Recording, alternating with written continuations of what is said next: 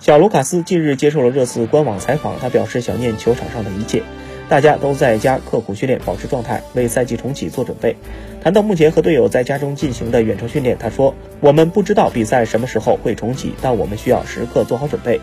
卢卡斯在巴西出生长大，2010年来到欧洲追寻自己的足球梦，